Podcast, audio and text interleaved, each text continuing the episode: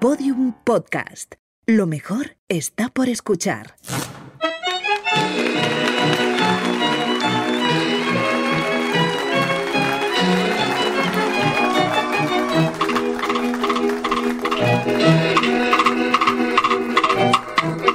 Hola campaneras, que estáis aquí de verdad.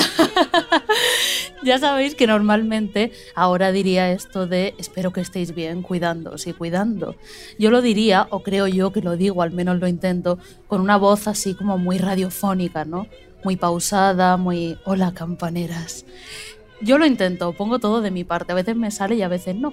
Pero tenía miedo, yo os lo contaba antes por, por Instagram, de que estando en directo, teniendo delante, se me sube un poquito la voz, se me hace más aguda. No sé si os pasa a vosotras. Yo hago muchísimos esfuerzos por esta cosa de sonar muy intensa y muy radiofónica. Muy así como muy, ya os digo, muy intensa, muy la Elena Francis de las bolleras. Eh, a veces, ya digo, me sale y a veces no. Hoy es bastante más que probable que con la emoción de teneros aquí delante, porque por supuesto es un episodio muy, muy, muy especial, pues acabé sonando más bien como una granja, pero vamos, vamos a pasar un rato estupendo igualmente.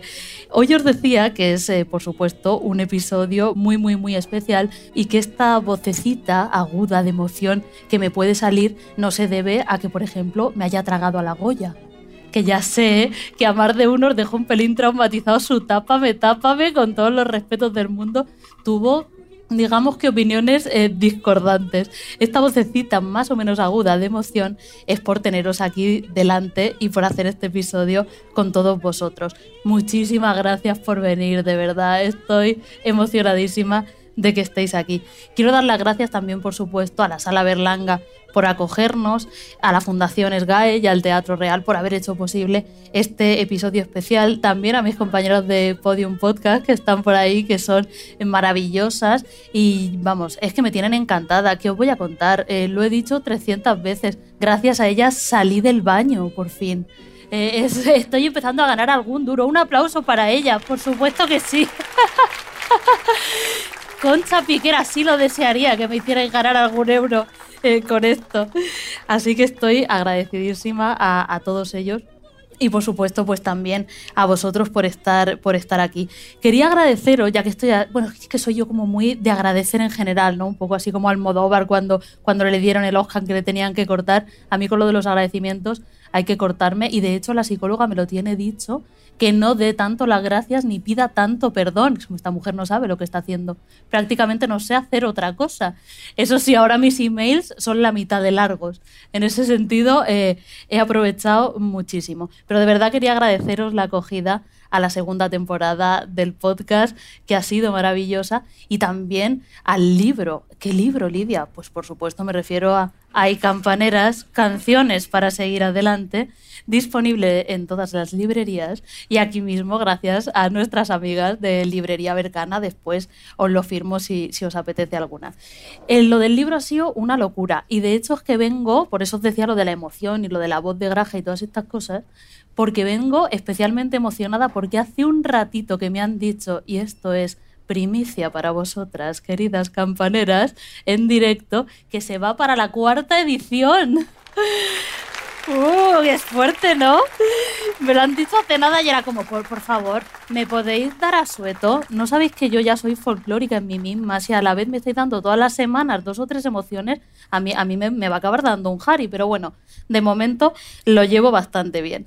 Os decía que el episodio de hoy es especial eh, por muchísimos, por muchísimos motivos, ¿no? Así que eh, después de haberos dado las gracias muchas más eh, ocasiones de lo debido, seguramente vamos a ir ya a ello. Hay Campaneras es una serie producida por Podium Podcast.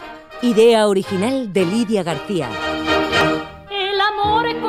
Esa Juanita, ¿qué haríamos sin ella? Eh? Esta canción, eh, este, este año escribí, además de, además de Night Campaneras en, en mi libro, disponible, como os decía, en todas las librerías, eh, colaboré también en un, en un libro colectivo muy bonito que se llama Amor Roto. Y me pidieron que hablara de rupturas. Y claro, pues os podéis imaginar que a una coplera, bueno, qué cosa me puede gustar más en el mundo que una ruptura. Y hablaba precisamente de, cariño, no, no tengas miedo. No sé dónde, no sé dónde estás sentada, pero pero las rupturas es para la, para la, parte, para la parte musical solo, para la vida real de momento estamos tranquilas. Pues os decía que escribían este libro y me pidieron que, que, que escribiera sobre, sobre rupturas, ¿no? Y me acordé de esta canción que sabéis que, que uso como sintonía, la de la Verde Palma, porque es la copla más perversa de todas. Es una copla terrorífica. ¿Os acordáis cómo empieza? Empieza diciendo, el amor es coser y cantar. Ese es el camino. No hace falta tampoco llorar ni perder el tino, que es como, ah, muchísimas gracias. Después de 300.000 coplas, Juanita Reina, hablándonos del desgañite, de la ruptura, de la tortura, del martirio amoroso, ahora de repente es como no te rayes. Si no es para tanto. O sea, me parece una copla absolutamente perversa. Pero bueno, veníamos a hablar de otra cosa en realidad. Esto es que se me ha ocurrido de repente. Os decía que el episodio de hoy es especial y bueno, tiene que ver, eh, me voy también a, Juanita Reina para contaros cómo surgió esto, porque yo no es que estuviera navegando por los 30 sin un amor que tanto deseaba como Juanita Reina, pero sí que estaba navegando por este momento de haber acabado ya la segunda temporada del podcast, cuando desde la Fundación EGAE, muchas gracias eh, Marisa, que eres estupenda, me propusieron eh, hacer este episodio especial dentro de la programación que hacen en paralelo con la programación del Teatro Real. Y sabéis que en el Teatro Real ahora se puede ver eh, un oratorio maravilloso que es Juana de Arco en la hoguera de Arthur Honegger, ¿no? El libreto es de Paul Claudel y bueno, la obra es espectacular y Juana de Arco es Marion Cotillard, que o sea, me puede dar eh, directamente un desmayo solo decir el nombre de esta persona y hace, hace de Juana de Arco. Eh, esta obra a mí me despierta muchísimo interés y claro, cuando estaba preparando el episodio pues estuve investigando un poquillo más eh, sobre ella y encontré unas charlas que daba el musicólogo José Luis Tellez, lo podéis encontrar en, en YouTube, están ahí las charlas, y contaba varias cosas muy interesantes sobre este, sobre, sobre este oratorio, sobre Juana de Arco en la hoguera. Pero a mí yo me quedé con un detalle, siempre por supuesto, pues con el detalle más eh, coplero y más dramático dentro de todo lo que contaba. Eh, contaba José Luis Tellez que había como una cierta leyenda en torno a cómo comenzó el autor del libreto, por Claudel, a escribirlo. Decía que iba Claudel en un tren eh, os tenéis que imaginar como Francia, años 30, iba en un tren y de repente vio en el cielo dos manos entrelazadas y supo que era un símbolo de la unión de Francia. Era francés, quiero decir. Eh, no sé, eh, los franceses franceseando, ¿no? Ellos tienen de repente una visión y, es la unión de Francia. Y a partir de ahí, eh, Paul Claudel pues empezó de un tirón a escribir este oratorio y lo escribió llevado por esta inspiración divina casi en 12 días. O sea, luego las intensas somos las folclóricas. Imaginaos este hombre. Que también os digo que venía yo pensando, sabéis muchos que, vivo en Murcia y me he pegado tremendo madrugón esta mañana eh, para venir. Venía pensando lo complicado que sería ahora tener este tipo de visión así como mística en un tren, imaginaros. O sea, habéis visto cómo son los trenes ahora, es como nos falta la persona que viene eh, oyendo un vídeo sin auriculares, por supuesto, o este ser aterrador que está en todos los trenes del mundo, sobre todo su, digamos que su hábitat más querida son los aves, que es pues el, el empresario que va hablando por teléfono todo el tiempo, que esta mañana, que es sábado por el amor de Dios, que, cogió el tren a las cinco y media de la mañana, pijo, que venía muerta. Pues os podéis creer que había uno hablando sin parar todo el trayecto. José Luis, ¿por qué te crees que eres el lobo de Wall Street? ¿Cuánto te montas en el AVE? Que eres el gerente de una empresa de conservas. Quiero decirte, eh, todo bien, pero te aseguro que no se va a resentir la bolsa de Nueva York si te tomas libre el sábado. No tienes que torturarme de esta manera. Así que esta inspiración que le dio a Paul Claudel en el tren, pues yo creo que ahora sería bastante complicado eh, que nos diera, ¿no? Pero bueno, el caso es que a él se le dio bastante bien y escribió el libreto para este oratorio estupendo para el que luego compuso la música Honegger y que se, eh, estrenó en Basilea en 1900. 38. A mí el tema de Juana de Arco en particular siempre me ha gustado muchísimo. Bueno, es muy jugoso, no me negaréis, ¿no?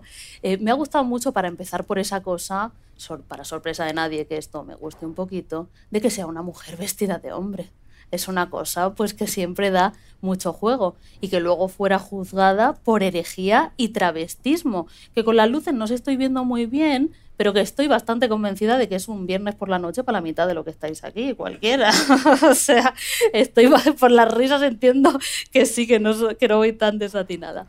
Y luego, claro, me fascina muchísimo, eh, ya sabemos cómo, cómo acaba la, la, historia de Juana, me fascina muchísimo ese momento de ella siendo juzgada, ¿no? Ella en el tribunal, además dando sus argumentos, ¿no? De por qué hizo lo que hizo, por qué se travestió, por qué se fue eh, vestida como hombre a la guerra, a luchar, y ella decía tranquilísima, ¿eh? pero tranquilísima, que bueno, que es que oía unas voces que se lo decían Santa Margarita y Santa Catalina, y que ella pues lo tenía que hacer así, que yo siempre he pensado que como excusa es una fantasía absolutamente total, o sea, eh, venía pensando que literalmente ojalá yo haciendo eso, o sea, de repente un día levantarme y en vez de ser esta persona que da las gracias por todo y pide perdón por todo todo el rato, hacer lo que me diera la gana absolutamente eh, mandar al carajo a todo el que tuviera que mandar al carajo y luego decir que es que oía dos voces que me estaban ordenando que funcionara así, que en mi caso estoy bastante segura que serían las voces de Raquel Meyer y Concha Piquer.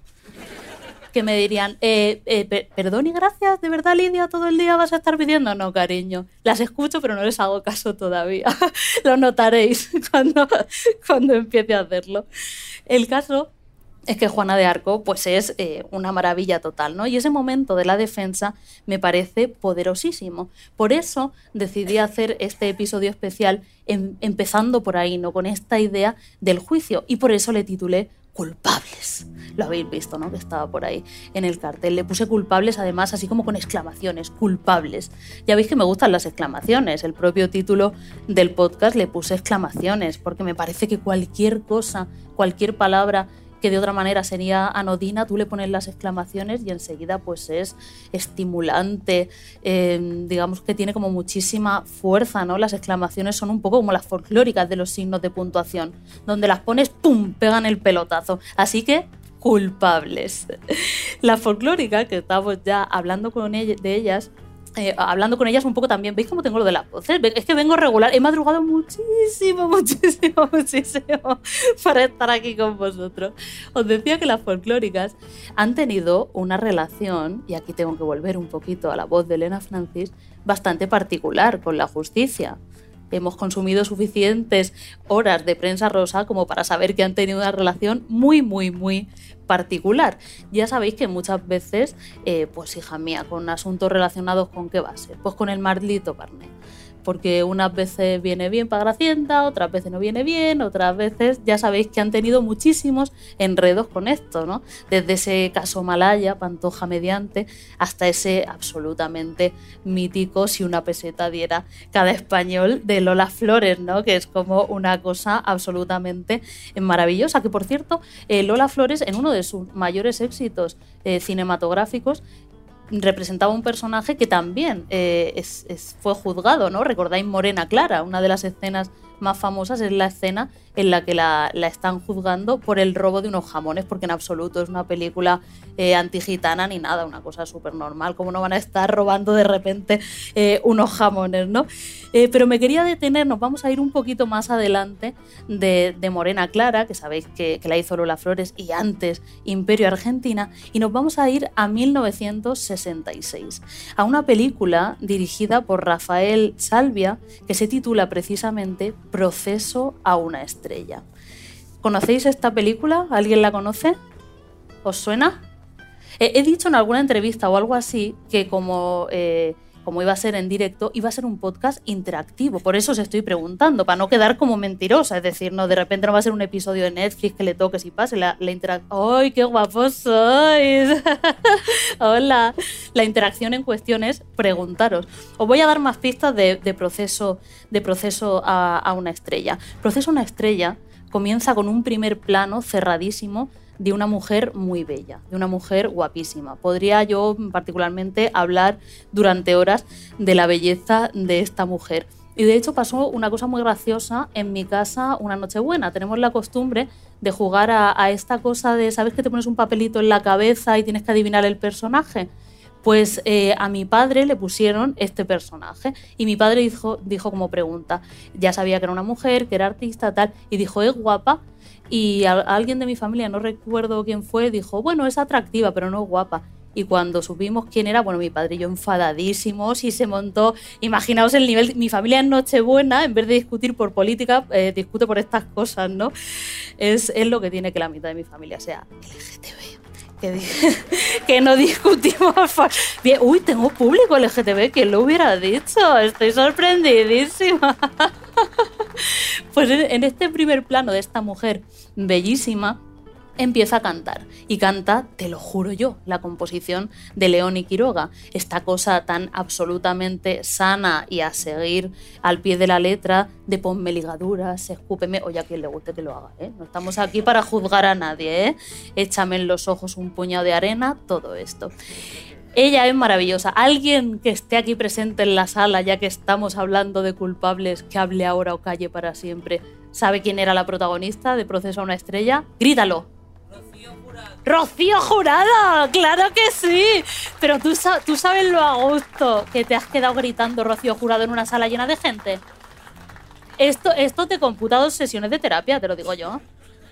Te lo juro. Además, Rocío Jurado es un nombre como que siempre apetece gritarlo, ¿no? En plan también, por ejemplo, una noche buena con tu familia, estás eh, jugando al trivial. Eh, capital de Finlandia, Rocío Jurado. Como que es un nombre como que, que lo quieres decir. O igual soy yo que a lo mejor necesito más de dos sesiones de terapia. Eso es otra cosa, ya he dicho que no, que no, hemos, que no hemos venido a eso. Pues efectivamente era Rocío Jurado, que ahí en Proceso a una estrella estaba, bueno, absolutamente increíble, que, os voy a contar. Salía en estos títulos de crédito con un vestido rojo, me acuerdo, con el pelo muy, muy negro, era esa etapa que ella era muy jovencita y llevaba el pelo negro. Digo jovencita, así como de manera genérica, porque comprenderéis que no me voy a pillar los dedos diciendo la edad que tenía, ya sabéis que era una persona que cuando le preguntaban eh, cuándo nació, decía yo, nací el 18 de septiembre de un año maravilloso. Entonces, digamos que era muy joven y estaba muy guapa. A mí, eh, como biografía, me sirve. Eh, Pa'lante, tiramos con ello. Bueno, pues justo después de esta escena de los créditos en la que aparece Rocío Jurado ahí cantando, nos lleva a la escena de un crimen. descubrimos que ha muerto un hombre, que era justamente el bailarín con el que actuaba siempre el personaje de Rocío Jurado que hace de una, de una cantante. Y resulta que ella va a ser la principal acusada. Por eso la película se llama Proceso a una estrella. Una cosa que me hace muchísima gracia es que le ponen el nombre del personaje que hace Rocío Jurado en esta película es Rosa Lucena. Y esto lo tengo observadísimo, diréis que es una conspiración mía, pero ahora me vais a escuchar y vais a ver que no es tan, no es tan conspiración. Todo tiene, de, verdad tenía que haber dormido más horas la noche, ¿eh? os lo juro. Pero vamos, vamos para adelante. Le ponen Rosa Lucena y yo me imagino perfectamente, es una, es una cantadora, ¿no? La mujer al grupo de guionistas pensando rápido, hay que ponerle nombre a una cantante de copla. ¿Cómo lo hacemos? La fórmula habitual, nombre español genérico de mujer más pueblo de Andalucía, perfecto siempre funciona. Y además es que siempre funciona porque lo he estado probando, porque esto es, esto es un podcast divulgativo y empírico. Aquí se viene a aprender, queridas. Lo he estado probando y es una fórmula que siempre, siempre funciona. Tú dices, por ejemplo, Carmen Baeza funciona. Lola Utrera funciona. Macarena Ronda todas podían ser perfectamente cantantes de copla. Es un poco JK Rowling esta manera de poner nombres, pero sin transfobia. Muy importante. Rocío Jurado lo hubiera querido así también, os lo digo yo. Y ella era la estrella, os decía, de proceso a una estrella. Triunfaba en los escenarios este personaje de Rosa Lucena hasta que, ¿qué le pasó? Pues hija mía, te diría que casi de lo peor que le puede pasar a una mujer se enamoró de un señor. Esto es mentira, perdona mamá, que luego cuando me oye decir estas cosas, una vez me dijo, Lidia, hija mía, tienes que entender que hay mujeres que no gustan los hombres. Y yo, ya mamá, no pasa nada, si yo lo entiendo y el Papa lo quiero mucho y es maravilloso. Vivid vuestra, vuestra relación en libertad, de verdad. tenéis mi bendición, para adelante. Pues Rosa Lucena se enamoró de un hombre y además era un médico. ¿Qué pasa? Que la retiró a ella le encantaba eh, cantar, pero él decidió que cómo iba su mujer a estar por ahí cantando. ¿Qué hicieron? Pues tuvieron un hijo y ella pues cada vez era más infeliz porque su pasión era cantar y él no le dejaba. Y de vez en cuando en la película se ve que discutían por esto y hay diálogos absolutamente alucinantes. Os recomiendo que veáis la peli. En un momento dado, el marido le dice a ella, rabias por oír los aplausos. Y esto, que venimos a hablar de culpables, es una acusación, una acusación a la ambición de la mujer. ¿Por qué va a ser malo que quiera oír los aplausos, no? Pues porque es una mujer y es su mujer y tiene que estar en su casa. Y ella le contesta, qué fuerte, esto Rocío Jurado con 20 y algunos años. Le contesta, rabio por hacer algo, por no ser solo un objeto de lujo. Esto es fuerte. ¿Verdad que te lo digo yo a ti mucho, cariño? Que estoy harta de ser solo un objeto de lujo. Es una, es una vida que, que poco se habla del padecimiento que llevamos. No, la cosa es seria porque en esta película hay bastante escalada. Llega un momento en el que ella vuelve a cantar porque es lo que quiere hacer, ¿no? No se lo cuenta al marido y aparece en la tele. Ella también discreta, no se puede ir de repente. Ella aparece en la televisión cantando ojos verdes y el marido monta en cólera y la deja. Esto me recuerda muchísimo a una copla que seguro que conocéis, que es La Ruiseñora. ¿Os acordáis? La cantaba Doña Concha Piquer, luego la cantó Isabel Pantoja. La Ruiseñora cuenta la historia de una cantadora que también se casa con un hombre, este hombre la retira y no le, no le permite cantar. Y cuando ella vuelve a cantar, cuando se monta, eh, se monta, se sube al escenario, si recordáis la letra, y dice, lo de ese yo se ha acabado, vuelvo a ser la cantadora, aquí está la ruiseñora para lo que gusten mandar. Entonces él la mata directamente. O sea, es como una cosa, habéis reído, estáis muy mal educados, ¿eh? Luego que si no hace falta educación de, en cosas de género, ¿eh? Regular. y ya os digo que es es una copla eh, durísima, ¿no? En la película no es, digamos, exactamente tan duro, pero es también estremecedor. Hay un momento en el que cuando él la está dejando, tienen esta, esta conversación. Ella le dice, ¿qué vas a hacer? Y tú percibes ahí claramente que le tiene miedo. Y él le dice, nada, no temas, soy un hombre educado y civilizado. Y entonces ella le dice, si estás furioso conmigo, pégame, no me importa, aunque luego te arrepientas. En ese momento ya la relación empieza a escalar en toxicidad. Yo recomiendo que veáis la película porque, porque es, bastante, es bastante fuerte lo que pasa en ese sentido. Y ahí entendemos por qué tiene tanta importancia esa copla de te lo juro yo, ¿no? Porque nos está hablando de una relación, pues de una dependencia fatal y llena de, violencia, en este caso psicológica, aunque la otra pues también de alguna manera eh, subyazca ahí, ¿no? Eh, es una cosa terrorífica, porque si recordáis, os decía al principio que hay un muerto y que la están procesando ¿no? por, el, por el asesinato del bailarín con el que ella solía actuar. Eh, pues por un lado, ella vive como ese proceso de que el marido la juzga y la condena como culpable por seguir con su vocación y por otra parte ese juicio real en el que ella es acusada de asesinato. Y en este juicio también vemos todos los miembros de machismo que están detrás de la relación que tiene con el marido. Eh, porque en realidad lo que se juzga no es tanto los hechos de si ella realmente mató o no a este tipo, no se habla tanto de eso, sino que se habla del contenido moral de esta mujer, ¿no? De si por lo que parece que es habrá sido capaz o no de hacer algo así. Hay un momento en el que un miembro del jurado le dice a otro, para mí es una mujer sin contenido moral capaz de cualquier perversidad. Y el otro le contesta, para mí es una desdichada víctima de las circunstancias. Es decir, o víctima o perversa, ¿no? A las mujeres en este sentido de, juzgarnos moralmente, pues rara vez se nos permiten los, los grises, ¿no? Hay otra obra, eh, y ahora nos vamos a ir un pelín para atrás en el tiempo, nos vamos a ir eh, a, los años, eh, a los años 30, una obra que también eh, habla de juicios y que empieza precisamente con un juicio. Imaginaos en esta obra que se llama, eh, me encantan los títulos de las obras frívolas de los años 30, porque son un poco como de pelis de exceso y pajares. Eh, la obra se llama ¿Cómo están las mujeres? Que es un poco que vienen los socialistas. Es una cosa que suena así como de que ya te pone, te pone el cuerpo en ánimo. ¿no? Eh, tenía libreto de Francisco Loigorri y música de, Pablo Luna. Lo que más me chifla de, de esta obra, el libreto y todo es muy divertido, pero es una adaptación que hicieron en los 90. Ya sabéis que los 90 pues también fueron bastante psicalípticos. Yo vi, eh, voy a decir una barbaridad, pero da igual. Yo vi en los 90 más tetas que en toda mi vida, y eso que era una niña, porque solo había que poner la televisión para verlas, y luego me, he esforzado también, pero en los 90 fue... sí, me estoy aclarando que esto lo van a oír mis padres.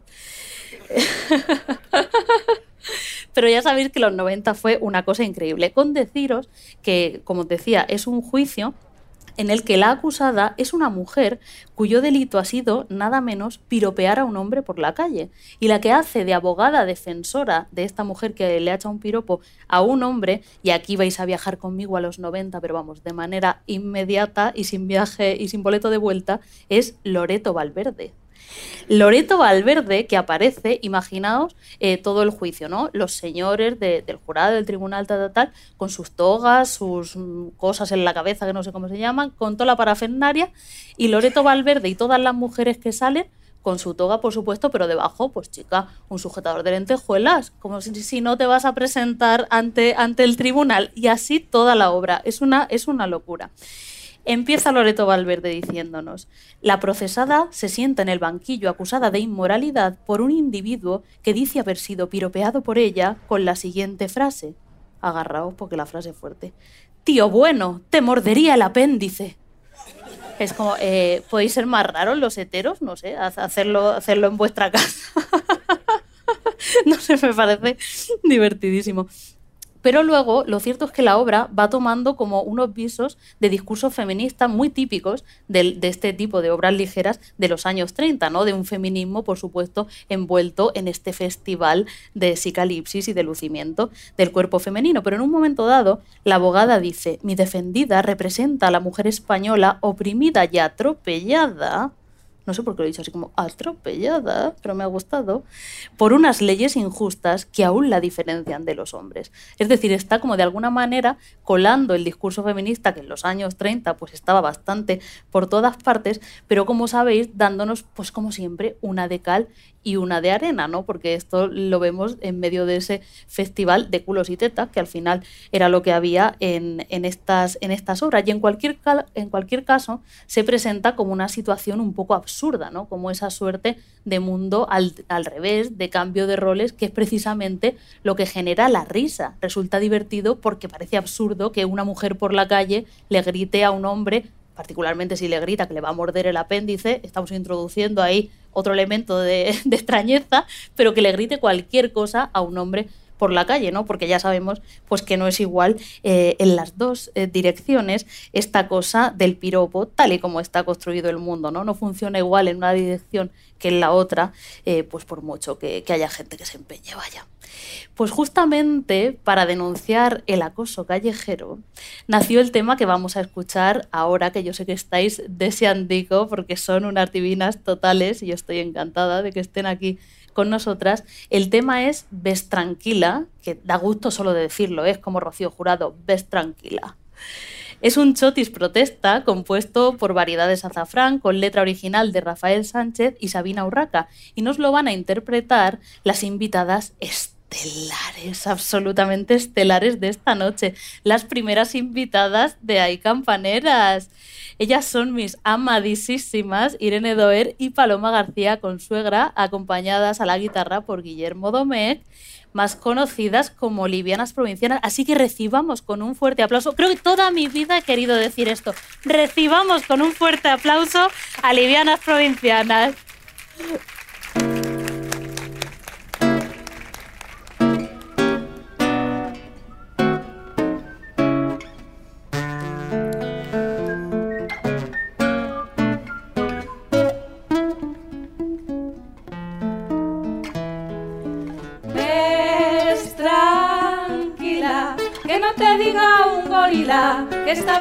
Que está mal. Ves tranquila, que Madrid ya no se estila el chulapo patriarcal. Ves tranquila, y si alguno no espabila, le tendremos que explicar la fiesta es pa' los chulos y chulapas, pa' los guapos y las guapas, y quien sepa respetar. Si se alteran que se tomen una tila, nuestro mantón de Manila tiene esta frase bordada.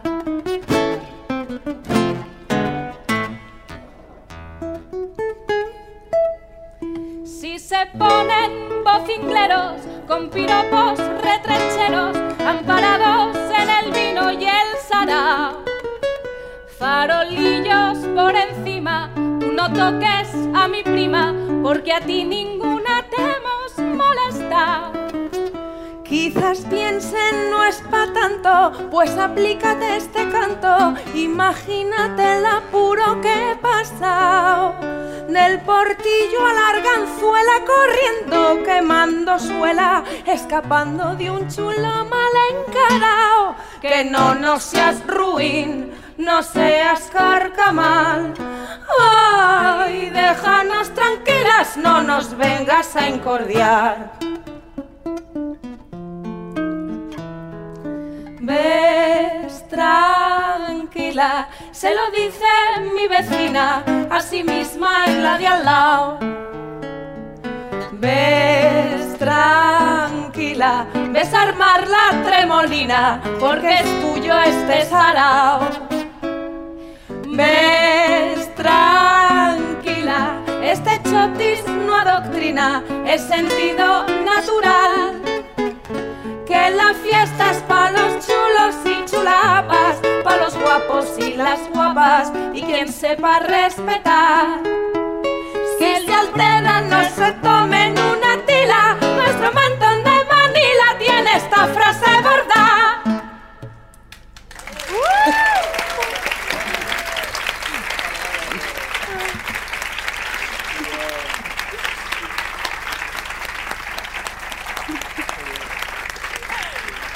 Muchas gracias. Guillermo Domer.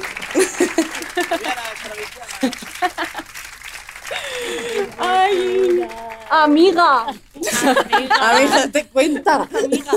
Fijaos si somos intensas que nos conocemos ahora para hacerlo delante de todos ustedes. Que nos gusta. No nos habíamos visto, no nos habíamos visto nunca. Se los decía, como yo llevo esta vida hija mía de retiro provinciano, que solo me traen a trabajar y me devuelven, pues no me da, no me da tiempo ni de irme a ver un espectáculo. ¿Cómo estáis, bus- queridas? Ay, teníamos una cosita Muchas para gracias. ti, para que te pusieras a, a tono provinciano. Ah, Para que te claro. pusieras más liviana porque lo de provinciana Pero ya lo tienes. desde Claro. luego, Entonces hija. ya pues... Pero esto no lo tenéis que poner. Claro, ya Ah. me habéis asustado. Digo, esto igual vosotras, como sois tan chula, para se os pega solo, pero a mí me tienes que poner algo. Te lo puedes poner escote como Rocío Jurado. Ay, Esa, esa censura. censura me gu- me Pasando la gusta. censura. Bueno, chicas, muchísimas gracias A por por estar invitarnos. aquí. Qué maravilla, ¿cómo estáis? Muy bien. Nerviosas un poco, ¿eh? Pues Nerviosas, dado. emocionadas, yo sí. A ver si las dos neuronas que me quedan ah, construyen frases completas. Yo creo que Bueno, entre las dos claro. vas a tener una invitada. No, ya ver. Ay, se me ha caído la flor. Bueno, ya Ay, otro, otro, otro padecimiento. Venga, pues me voy a ir poniendo el imperdible.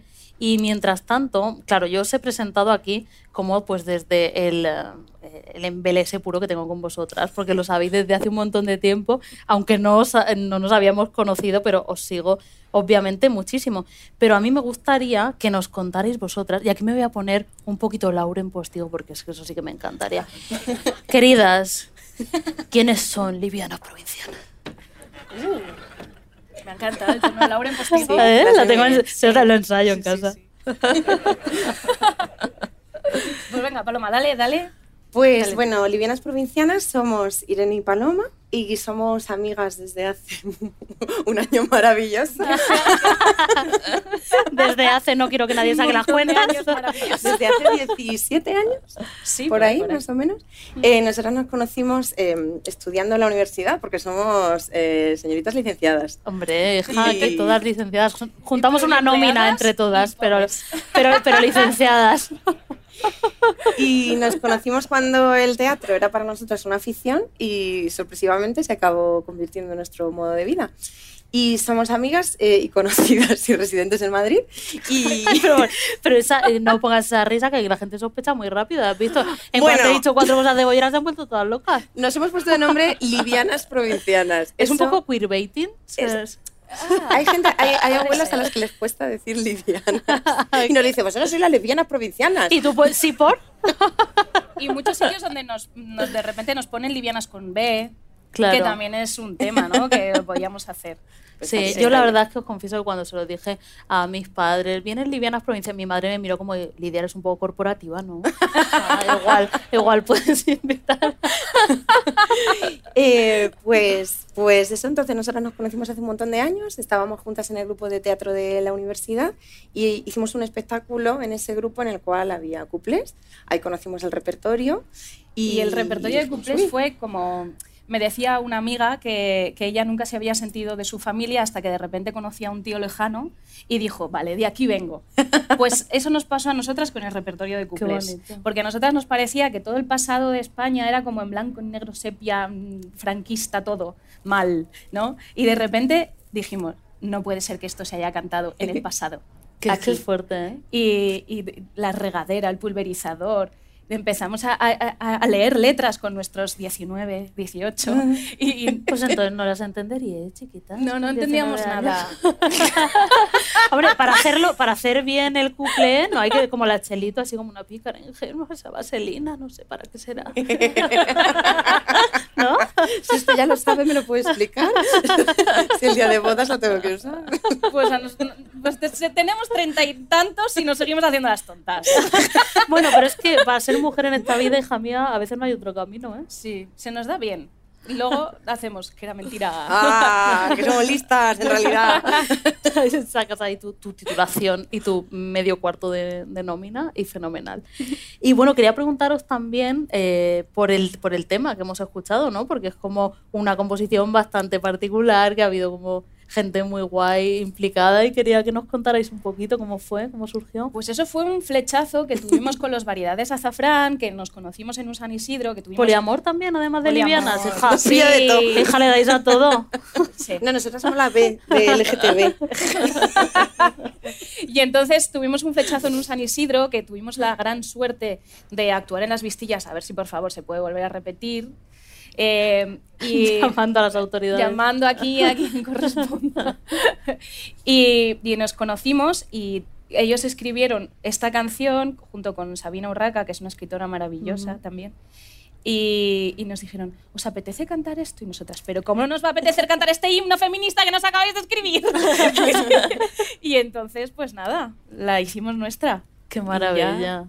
Además, sobre este tema, ¿no? Del acoso callejero, que es Sí, como... basado en hechos reales de... Sabina tuvo ahí un, un momento encontronazo en un San Isidro, ella iba vestida de chulapa y dijo, no puede ser, no puede ser que esto pase. Y del portillo a la arganzuela corriendo y quemando suela, literal. ¿Eso le pasó de verdad? Eso no Sí, lo sabía. Le pasó literal. De verdad, que, que, que- que asco. Y dijo, necesito sacar esta rabia de alguna manera. Y bueno, pues es lo bueno que tiene el arte, ¿no? Que de repente te, te permite soltar estas cosas por algún sitio y decir, de esto hago algo bueno. Sí, y además es que es una rabia sacada como muy retrechera y muy bien, pero con un mensaje muy claro. A mí me, me tiene enamoradísima a vosotras y la canción. Pero os estaba escuchando ¿no? con este tema del acoso callejero, que todas sabemos que es una lagra, que estamos todas muy concienciadas y todas las cosas. Pero como mi cabeza es un poco terrible, me estaba acordando de una canción, eh, bueno, terrible, porque es que hay muchas canciones que me gustan, son terribles, quiero decir. Hacemos como un poco relectura feminista de muchas de estas canciones, pero sabéis que algunas no hay por dónde cogerlas. Hay que decir, mira, a mí esto me gusta y, y perdón. o sea, ya está. Y me estaba acordando del acoso callejero, a ver si os acordáis de esta, de una de Rosita Amores, la super vedette valenciana, que se llama El Piropo. Mira, es una cosa increíble. Es que yo me he traído la letra y todo por si se me iba, porque es que es tan fuerte que, claro, como solo la escucho escondidas, empezaba ella diciendo: El piropo es una cosa que a mí me tiene chalada, y el que me diga tía buena ya me tiene enamorada. Dijo ninguna mujer nunca. Solo Rosita Amores aquí. Pero es que luego, eh, y es que me hace demasiada gracia esta canción, porque a veces cuanto más terribles son las cosas, más nos gustan, ¿no? No me pasa a mí sola, ¿no? O sea, esto pasa, esto pasa así. Luego, claro, Rosita se lo llevaba a la psicalipsis.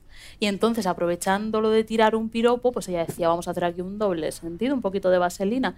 Y cantaba, necesito más de uno, usted me puede echar dos. Pues si usted me echa cuatro, para mí mucho mejor. Y luego decía piropos, claro. Claro que sí, cariño. Y entonces yo os quería preguntar, porque sé que esto a vosotras también os pasa, ¿no? Porque nos gusta como el mismo repertorio y muchas canciones son terribles. Y pensaba que el que es vuestro primer espectáculo, si no me equivoco, se llama eh, Es Es- mi hombre. exactamente, es mi hombre, Sí. que ya es una canción como hiperturbo problemática. Contadnos de qué va su nombre y cómo vosotros la vida la vuelta a eso y cómo lidiáis con estas contradicciones. Claro, es que de hecho esa es la base del nacimiento de Livianas Provincianas, porque cuando hemos dicho que, que empezamos a escuchar los cuplés cuando estábamos en la universidad, en el espectáculo había cuplés que, que formaban parte del espectáculo y luego mientras entraba el público o mientras estaban allí montando el escenario y demás, sonaban otros cuplés de fondo. Y recuerdo estar escuchando, si me pega me da igual, es natural que me tenga siempre así. Y estar la Irene y yo ahí diciendo, ¿pero esto qué es? ¿Pero esto lo has escuchado? Pero ha dicho, si me pega me da igual. ¿Pero cómo ha dicho esto? Y fue como, eh, ¿qué es esto? O sea, vamos a buscar, vamos a investigar. Y decidimos precisamente coger esa canción que había sido el germen de nuestro interés por saber más sobre el couplé y darle un- una vuelta, porque mm, creíamos que hacía falta. Claro, en nuestro total. espectáculo, en el primer espectáculo, porque tenemos dos, vamos para tres, bueno, sí, en algún momento haremos la tercera. Otro lo dejo ahí por si alguna productora, ¿sabes? Como lo de las vistillas. ¿no? me, me encanta que hablas todo el rato como si estuvieras en la MTV de repente. Como aquí los productores, los todo, Todos, todo, todos. esta- En nuestro primer espectáculo se llama Es mi hombre y partió de hacer un homenaje a nuestras abuelas, eh, contando pues toda esta educación sentimental que ellas tenían a través de cuplés y de canciones y de pues cómo, eh, cómo eso, cómo lo veíamos desde la hora. Claro. Y nosotras lo cantamos y dejamos la letra tal cual, que en un- algún que otro pueblo nos dijeron, Sí. pero ¿cómo cantáis eso así? ¿Cómo cantáis eso? Hombre, Hombre, c- cambiadle esa frase, di... ¿Qué nos, qué nos propuso? En vez de si me pega, me da igual, sí. eh, ay, No me. Bueno, es que Bueno, iba a decir una burrada que esto, esto Eh, bueno. Y, eh, y, eh, nosotras, no, no, mm, perdón, es que hemos venido para cantar esto. En Claro. concreto, todo el espectáculo viene de cantar esta canción aquí y que y me encanta que la hayas podido escuchar con, con otros ojos, porque Claro. de repente sale Falete, en tu cara me suena, la canta tal cual y nadie haz- dice nada y a nadie le parece mal. Y es- entonces, eh, no, no, hemos venido a cantar esto tal cual, igual que con los consejos de las viudas, ujú. que son Claro. como los dos... Bueno, esa es divertidísima. Claro, es que me gusta todo lo peor. Qué mal. Menos mal que no he tenido vídeos así como fuerte, fuerte, porque si no, hija, qué mal me hubiera habido, ido en la vida. Claro, pero, sí, lo sí. consejo de las vidas es eh, cuídalo, mímalo, no le digas a nada que no. Y es como, eh, wow. Sí, sí, Vamos sí, a es ver. Pero bueno, esa, esa en realidad es como eh, una versión más dulcificada. La, la versión original es mucho más sexual. O sea, sí que tiene como algunas cosas así, pero luego hace comentarios como cuando, bueno, cosas más explícitas. ilumínanos, Pues hacen ilumínanos. en una cosa que pasaba mucho en los cuplés como con la cabeza, ¿no? Decían, si se le Ah, baja la cabeza, levántasela. Y es como, uh, no había caído yo en eso. No me, no me Sí, hacía, sí, sí, me hacía más, más poca falta me hacía eso.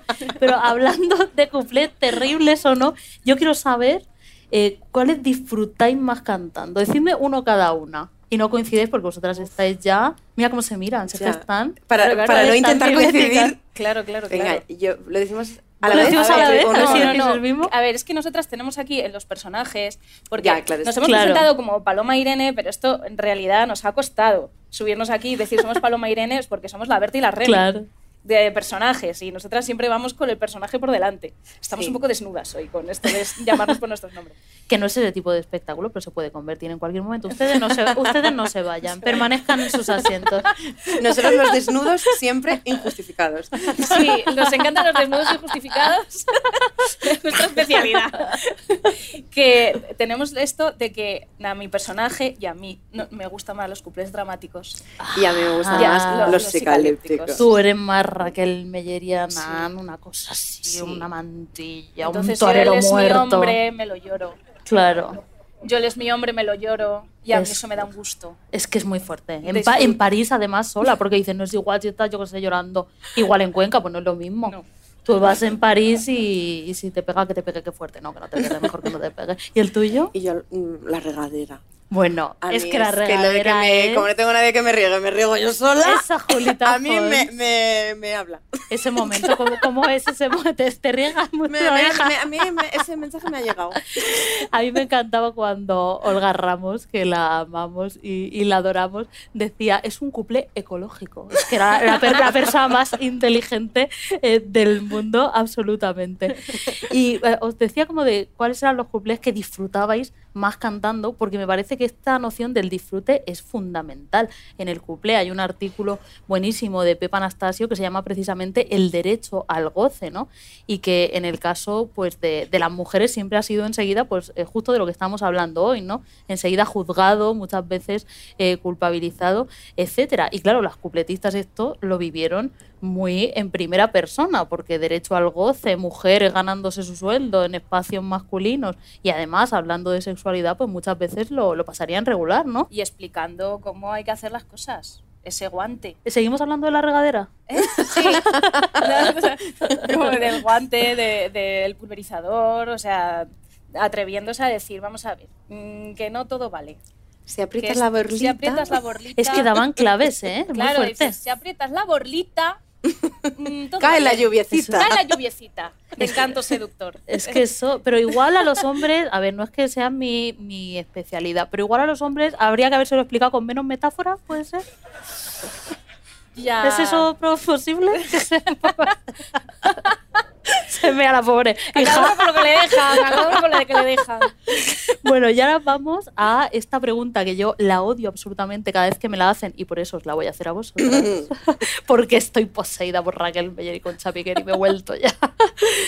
Eh, ¿Quiénes son vuestras, como estamos como más hablando de couple, vuestras favoritas? No digo una, porque yo sé que una es muy complicado, pero dos o tres, eh, ¿quiénes os salen como muy favoritas? A ver, nosotras empezamos a conocer Lo tenemos el clarísimo.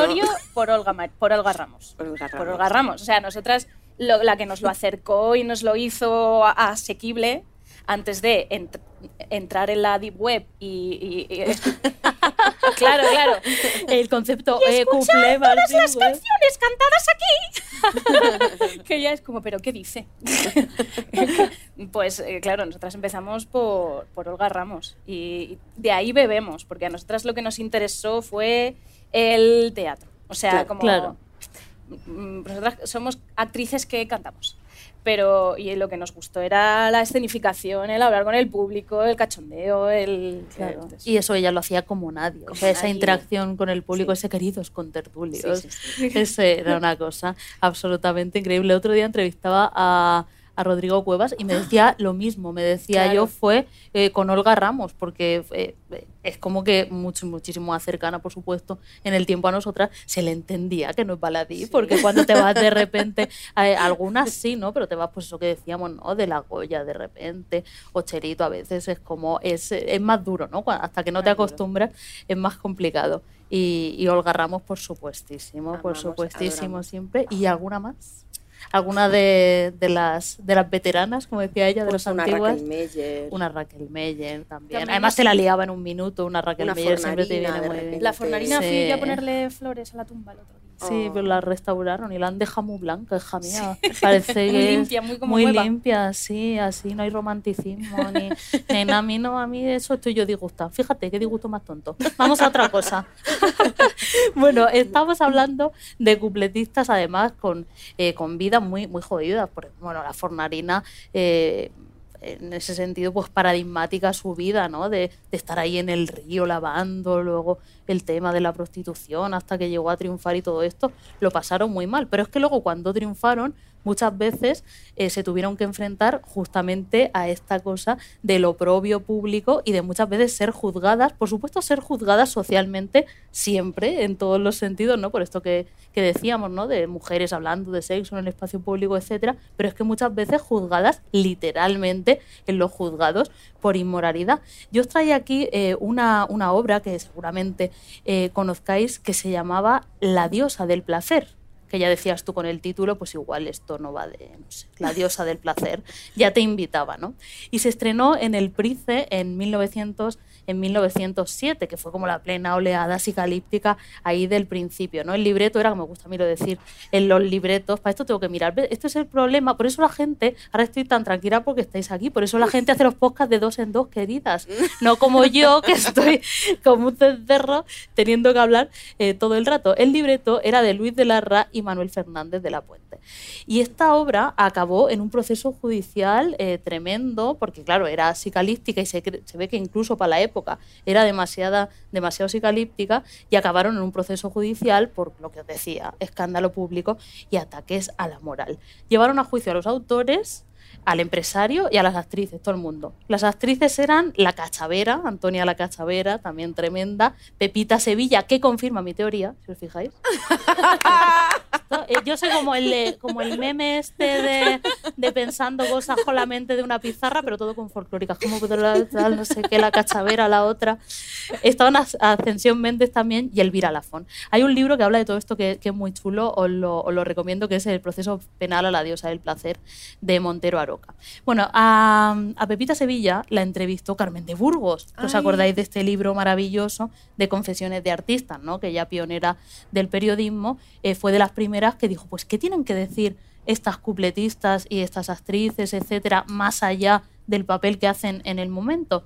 Y Pepita Sevilla pues le largó lo más grande porque tenía un carácter fuerte. Y yo como vosotras sois actrices mm, de método y además os voy a exprimir todo lo que pueda ya que habéis venido, he pensado que me vais a ayudar con las dramatizaciones esta noche y las hacemos en directo. Es una cosa cortita. Luego hay una cosa, eh, bueno, tengo eh, cosas, se vienen cositas. Uh, sorpresa. ¿Alguno de los personajes es Carmen de Burgos? No, pero si tú me quieres hacer una Carmen de Burgos improvisada. Es que yo interpreté a Carmen de Burgos en una ¿En obra. ¿En serio? Sí. Mira, pues vamos a, vamos a hacer una cosa. Tú vas a hacer de Carmen de Burgos y le vas a decir lo que quieras. Y, y le vas a preguntar, como tú, Pepita, cómo te encuentras o lo que sea. Y tú, Irene, vas a hacer de Pepita Sevilla. Tienes que decir esto. Ella te pregunta sobre lo que sea y tú, aunque no tenga nada que ver, lees esto. Vale. Esa es, eso, ella directora de escena. ¿Qué te parece? Fenomenal. Y hacemos una, una dramatización en vivo no también. tienes ni idea de lo que No tengo ni idea de lo que ponía ahí. Bueno, Ese papel pregunta no ha pasado yo- por mis manos. A ver, No han pasado casi por las mías.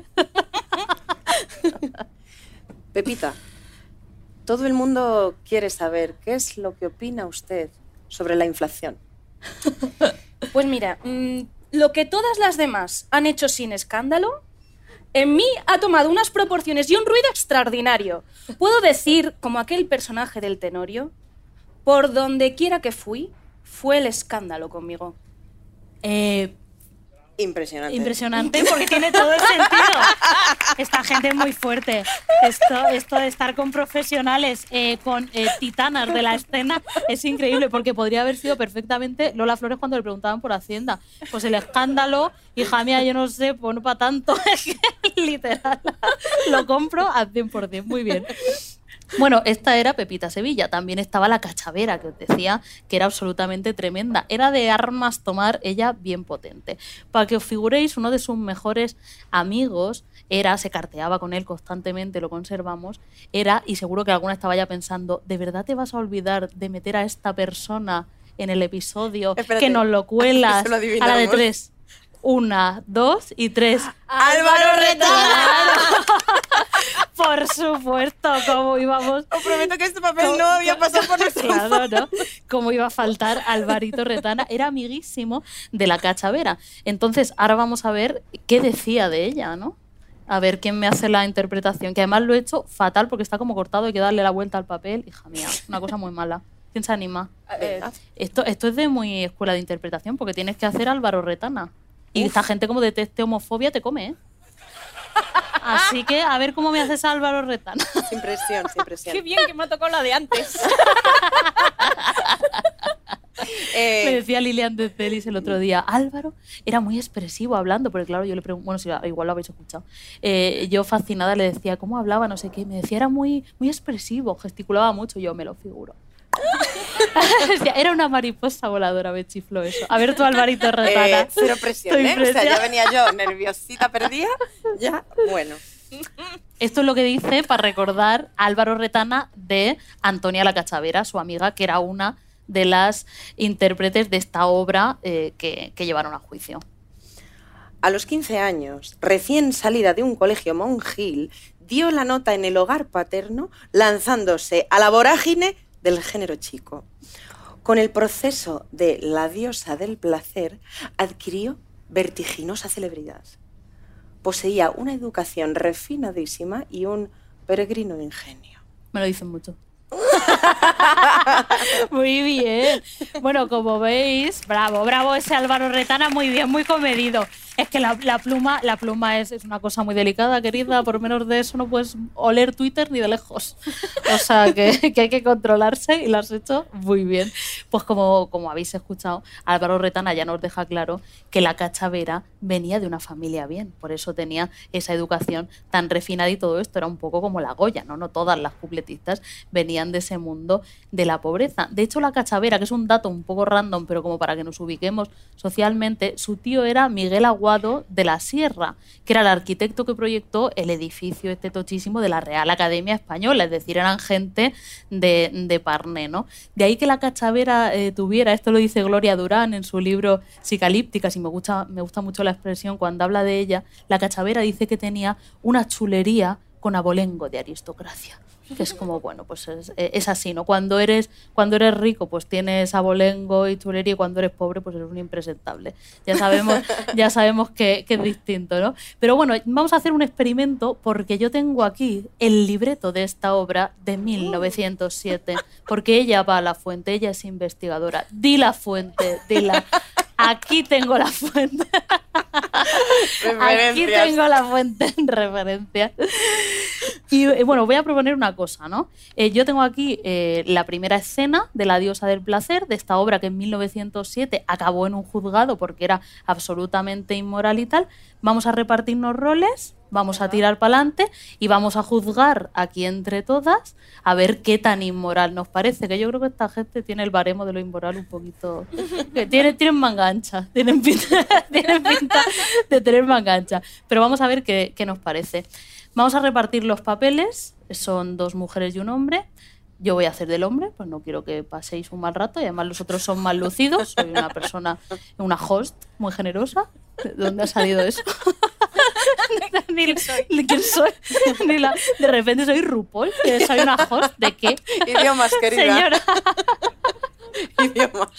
Bueno, hay tres personajes.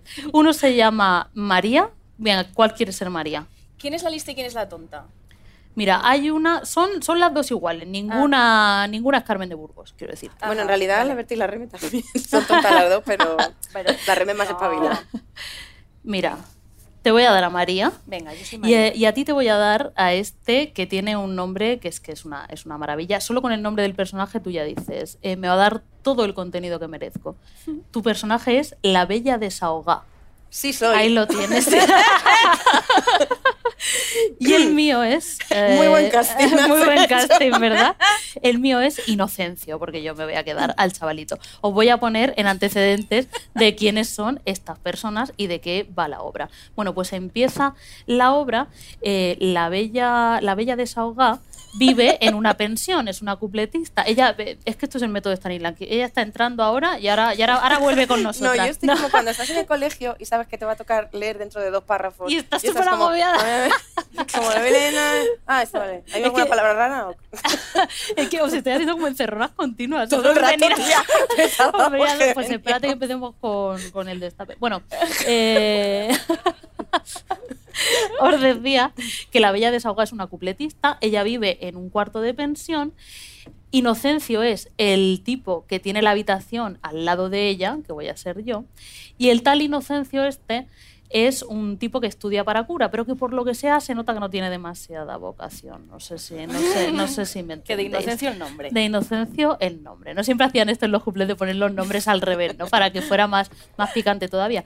Esta persona, Inocencio, es absolutamente incapaz de hablar con una mujer en la, en la vida real, pero luego está obsesionado con ellas. Podemos decir que es un proto-incel, Inocencio. Sí un incel de 1907.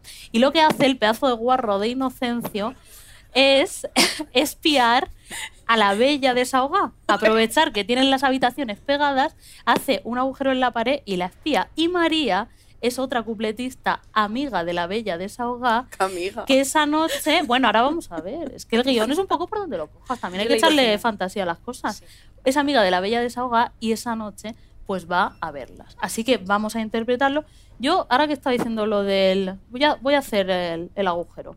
Esto es, bueno, eh, tú puedes sacar a una persona de hacer el podcast en el baño de su casa. De sacarla de ser una cutre de la vida no la vas a sacar nunca. Lo voy a hacer. a ver, vosotras estáis juntitas y yo espío. Shakespeare desearía, querida. En, en Juana de Arco en la hoguera, el director de escena es de la Fura de Sbaus. Y aquí, pues, hija, tenéis esto. Venga. Vamos. ¿Estáis preparadas?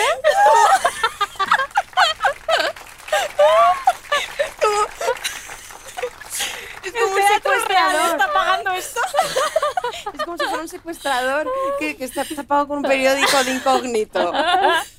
Wow. Bueno, venga, Es- metémonos venga. en el papel. Dale, nena. Ay. Chica, ¿qué cuarto más mono tienes? Pues no estoy contenta con la casa. ¿Por qué?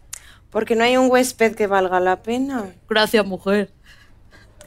Hay un médico que se empeña en auscultarme a todas horas. Dice que yo debo tener algo en el pecho. Y uno que estudia para cura, que no se atreve ni a mirarme. Que aquí tienes el asilo que te he ofrecido para esta noche. No sabes lo que te lo agradezco. No te apures, chica. Aquí pasaremos la noche lo mejor que podamos. Lo malo es que la cama es algo estrecha para las dos. ¿Tú tienes mal dormir? Según con quién duerma. ¿Hoy? ¿Conmigo? Pues no lo sé. No me ha acostado nunca con ninguna mujer. Ni yo. Ni yo. Hasta aquí la escena, querida. Soy maravillosa. ¿A qué persona voy a engañar para estas movidas? A vosotras. Pero esto lo tenemos que montar. Esto lo tenemos que montar. Bueno, hijas mías, ¿os ha parecido tan escandaloso? No es tan escandaloso. Aparte de este momento también muy fanfic de solo tenemos una cama. Aparte de eso y de la imaginación que le puedas echar, ya veis que no era para tanto la cosa. También es verdad que luego esta, esta obra de 1907, La diosa del placer, escalaba un poquito. De hecho, el cuadro siguiente se llama El baño de Venus. Y figuraos que en el Price es que esta gente se lo montaba a lo grande. Esta gente no, no era esto, quiero decir ponían una piscina, el, el, el mismo que yo, ponían una piscina y salían las cupletistas, las tiples y tal, bañándose en la piscina, en el escenario, se daban masajes, la cosa subía más. Lo que pasa es que ya me daba apuro poneros esa escena, chicas. Ibas a sacar Para- un pompero y la producción era... Para la, para la segunda vez que vengáis hacemos eso. De momento no, Yay, no segunda que- vez. nos quedamos con esta. Bueno, el caso es que esta obra la llevaron a juicio y fue un circo mediático absoluto. ¿Y qué pensáis que hicieron estas cupletistas? Eh, hablamos sobre todo de la Cachavera y Pepita Sevilla, viéndose sometidas a todo ese juicio mediático y a toda esa presión, porque de verdad los periódicos no hablaban de otra cosa. ¿Pensáis que agacharon la cabeza? ¿Pensáis que pidieron perdón? ¿Pensáis que dijeron somos unas inmorales, lo sentimos muchísimo?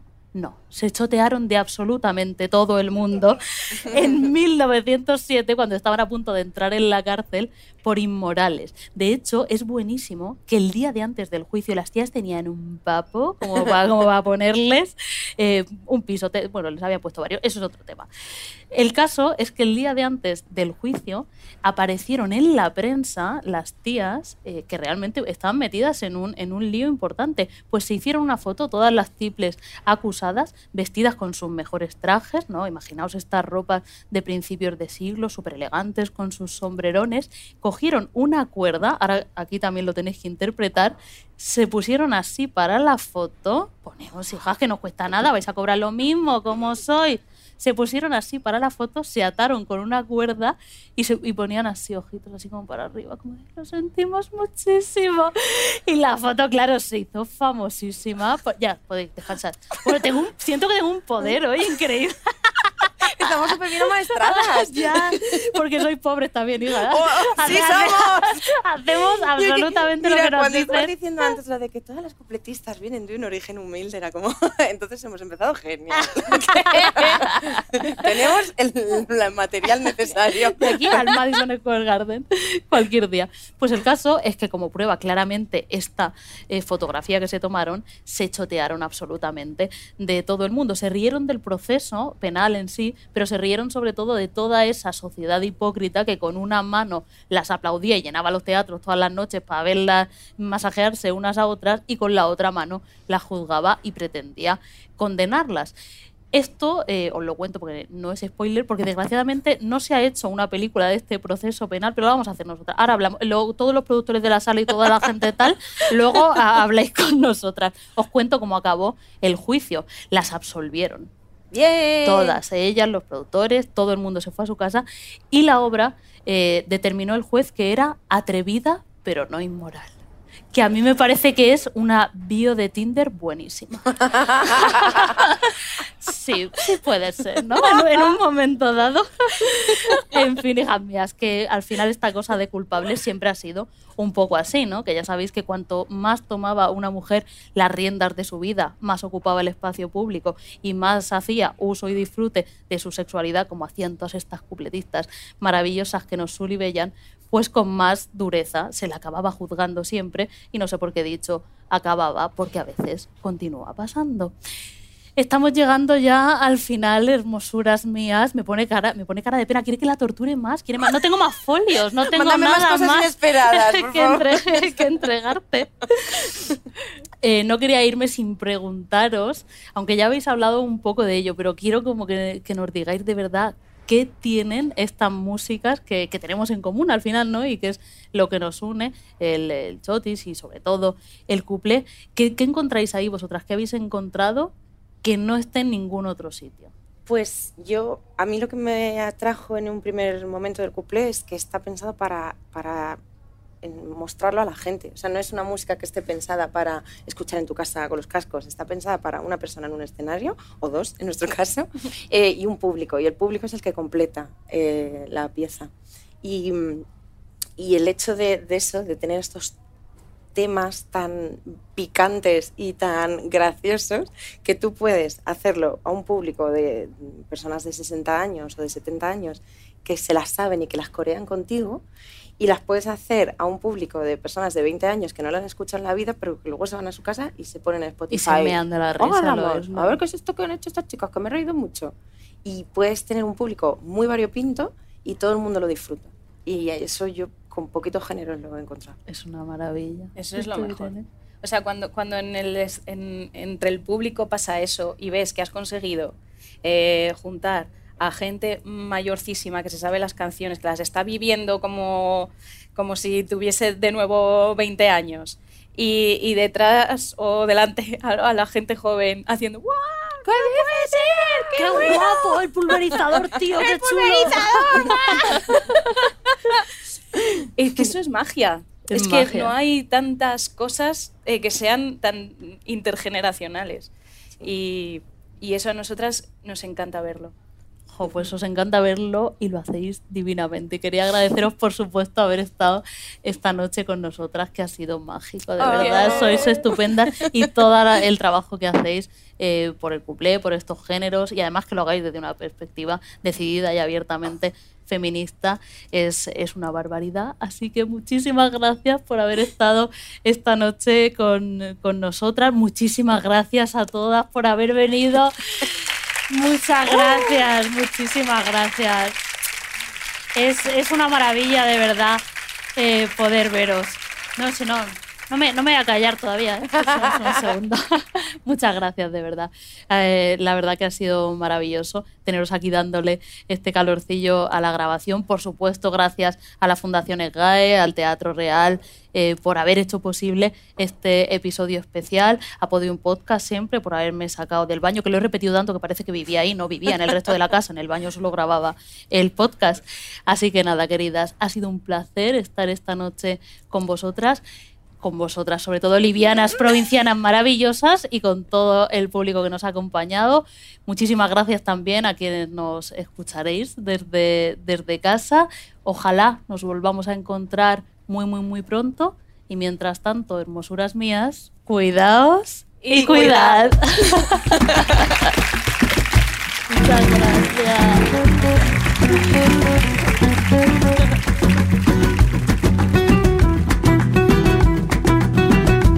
Hay Campaneras es una serie producida por Podium Podcast. Idea original de Lidia García.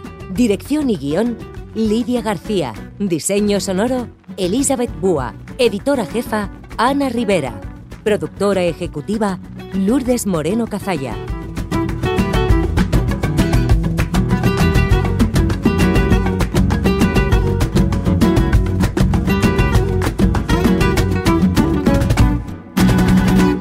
Todos los episodios y contenidos adicionales en podiumpodcast.com.